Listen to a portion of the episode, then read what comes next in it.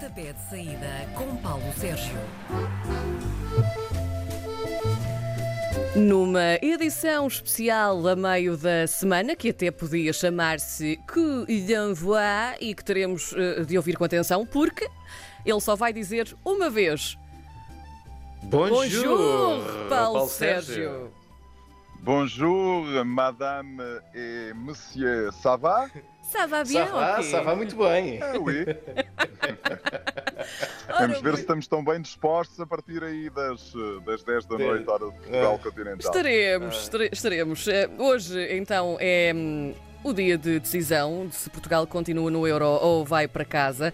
Eh, boa parte dessa decisão depende do jogo eh, de logo à noite, então contra a França, em Budapeste. Fernando Santos apresentou o mesmo 11 eh, nos dois primeiros jogos. E agora, Paulo Sérgio, parece-te que mantém tudo na mesma, como é que vai ser?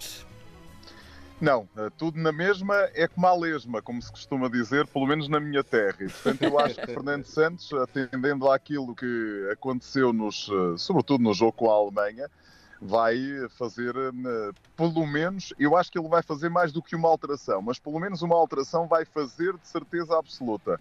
A saída de, perdão, de William Carvalho para a entrada de Renato Sanches parece-me ser uma inevitabilidade e, portanto, eh, aí de certeza absoluta que eh, vai acontecer essa eh, alteração. Depois, eh, se vai introduzir outra alteração ou não, se, por exemplo, João Moutinho, que dá muito critério à equipa, vai ou não ser lançado de início, é algo que eu não tenho tanta certeza como a entrada de Renato Sanches. Mas acho que estas duas alterações para as saídas de William Carvalho e também de Bruno Fernandes parecem ser eh, eh, alterações que fazem eh, todo o sentido. E, portanto, eu não me espantaria rigorosamente nada que Portugal jogasse desta maneira. Patrício na baliza, depois o Nelson Semedo à direita, à esquerda o eh, Rafael Guerreiro e ao meio o Pepe e também o Ruban Dias. Aqui nenhuma alteração. Danilo mais na posição mais recuada do meio campo com Renato Sanches e o eh, João Moutinho e depois o tridente de ataque Diogo Jota, Bernardo Silva e também o Cristiano Ronaldo. Dá-me um bocadinho a ideia de que é esta a equipa que Portugal vai apresentar frente à França, eh, logo a partir das 8 da noite.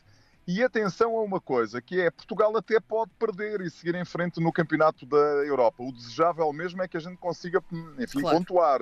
Mas Uhum. isso, eh, enfim, nas contas, e nós somos especialistas em ter calculadoras nestas fases finais de campeonatos eh, da Europa, eh, até podemos perder o jogo e seguir, eh, e seguir em frente. Portanto, as coisas estão de tal maneira bem encaminhadas que a derrota, uma derrota, por exemplo, por 2-0, deixa Portugal, de acordo com as contas que eu tive a oportunidade de fazer, eh, deixa Portugal com possibilidades de seguir em frente.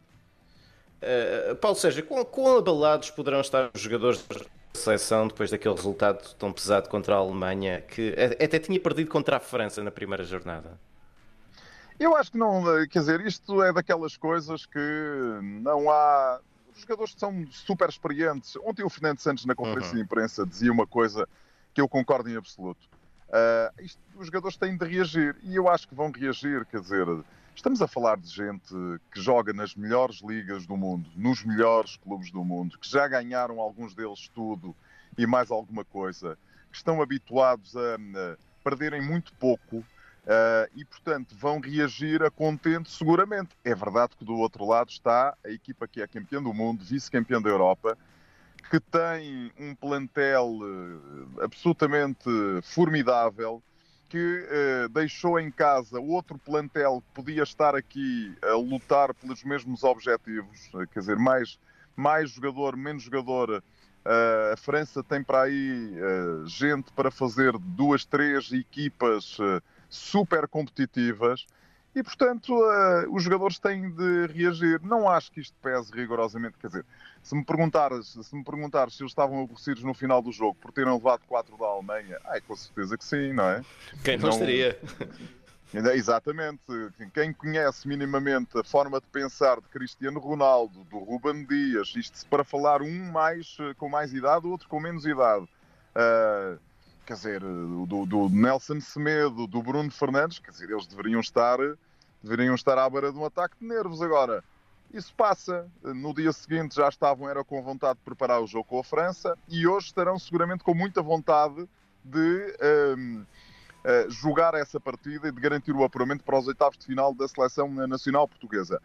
Vamos lá olhar para este país que é o, o 8 ou 80. No final do jogo com a Hungria éramos que não éramos candidatos. Já tínhamos ganho o Campeonato da Europa outra vez. No final do jogo com a Alemanha.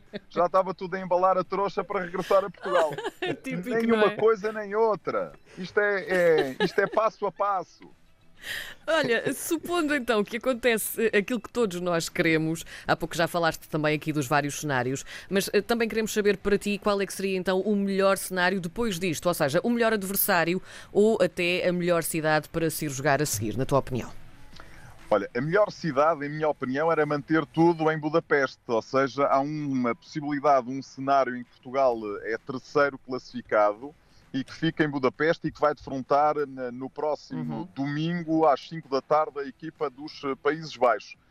Esse é o cenário que mais me agrada, mas em boa verdade, nesta altura eu já estou naquela fase em que eu quero é chegar aos oitavos de final. E mais portanto, nada.